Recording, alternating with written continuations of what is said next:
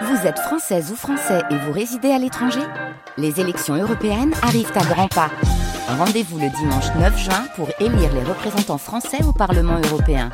Ou le samedi 8 juin si vous résidez sur le continent américain ou dans les Caraïbes. Bon vote les présidents américains et chinois se retrouvent ce mercredi en marge du sommet annuel des pays du Pacifique qui se tient euh, à San Francisco aux États-Unis, le sommet de l'APEC auquel participent entre autres la présidente péruvienne, le président chilien et le président mexicain. Les pays d'Amérique latine qui tentent d'attirer davantage d'investissements de la part des États-Unis, mais il sera aussi question du trafic de fentanyl entre la Chine, le Mexique et les États-Unis. Emmanuel Stills, vous êtes à Mexico. Quels sont les enjeux de ce sommet pour le Mexique? Eh bien, le président mexicain Andrés Manuel López Obrador, d'ordinaire peu friand de ce genre de sommet, a décidé cette fois-ci de faire le déplacement. Il aura des entretiens bilatéraux avec ses homologues américains, canadiens et chinois. Les enjeux frontaliers, c'est-à-dire la migration et le trafic de fentanyl, sont les deux gros dossiers sur lesquels Joe Biden attirera l'attention du président mexicain. Il lui demandera certainement d'adopter des mesures supplémentaires pour freiner les caravanes de migrants qui traversent actuellement le Mexique et se dirigent vers la frontière avec les États-Unis.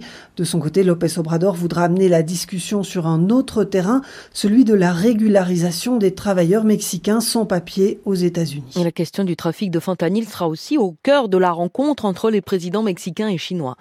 Oui, alors que Washington accuse les cartels mexicains d'être les principaux producteurs du fentanyl illégal qui passe la frontière et tue des milliers d'Américains, le Mexique et la Chine se rejettent mutuellement la faute.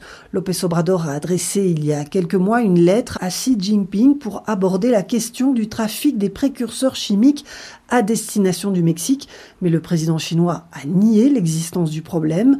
De son côté, face aux États-Unis, le Mexique ne cesse de minimiser l'existence des laboratoires clandestins de fentanyl sur son territoire. Joe Biden voudra mettre les deux pays face à leurs responsabilités, étant donné les ravages causés par cette drogue. Et est-ce que les pays latino-américains, Emmanuel, font front commun pour ce sommet? Eh bien, ils partagent le même intérêt, soit attirer les investissements des États-Unis qui veulent se rabattre sur l'Amérique latine pour rapprocher leur chaîne de production au détriment de la Chine. Le Mexique s'est montré critique vis-à-vis de ce qu'il nomme la domination commerciale de la Chine, mais les trois pays latino-américains arrivent divisés au sommet. C'est surtout dû à l'animosité de López Obrador envers la présidente péruvienne Dina Boluarte, dont il refuse de reconnaître la légitimité suite à la destitution du président de gauche Pedro Castillo l'an dernier. Pour sa part, le président chilien Gabriel Boric essayera de ne pas se laisser distraire par ce conflit et arrivera avec des objectifs économiques clairs pour son pays, notamment l'intensification des échanges commerciaux avec le reste de la région. Et nous quittons euh, le Mexique. Merci Emmanuel Stills pour rejoindre Léo Roussel en Australie qui va suivre ce sommet de la PEC de très près? L'Australie dans le positionnement entre Pékin et Washington n'est pas évident. Oui, des discussions et éventuellement un apaisement des relations entre la Chine et les États-Unis, ça ne peut être vu euh, que d'un bon œil par l'Australie. On peut dire que le pays est en quelque sorte tiraillé aujourd'hui entre Pékin et Washington pour des raisons assez différentes. D'un côté, Canberra s'affirme ces dernières années plus que jamais comme un allié de poids de Washington en matière de sécurité dans l'Indo-Pacifique. L'Australie calque sa politique de défense sur celle des États-Unis et entend elle aussi lutter contre l'influence chinoise grandissante dans la région. Mais de l'autre côté, l'Australie est aussi liée à Pékin pour des raisons économiques. La Chine, c'est le principal partenaire commercial de l'Australie. 25% des exportations totales australiennes se font vers la Chine, qui fait venir d'importantes quantités de fer et de gaz naturel liquéfié depuis l'île continent. Et pourtant, le gouvernement australien ne cache pas son positionnement stratégique aux côtés des États-Unis dans le Pacifique. Quel discours tient-il auprès de Washington et de Pékin? Eh bien aujourd'hui, après plusieurs années de tensions politiques marquées notamment par les sanctions commerciales imposées par la Chine sur les exportations australiennes depuis 2020, on observe un réchauffement entre Canberra et Pékin.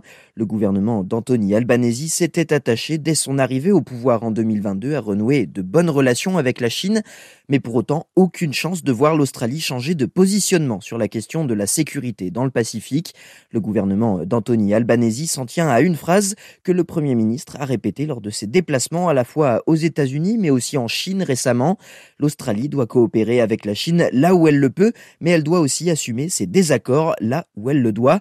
Je vous propose d'écouter l'analyse du docteur Bryce Wakefield, directeur exécutif national de l'Institut australien des affaires internationales.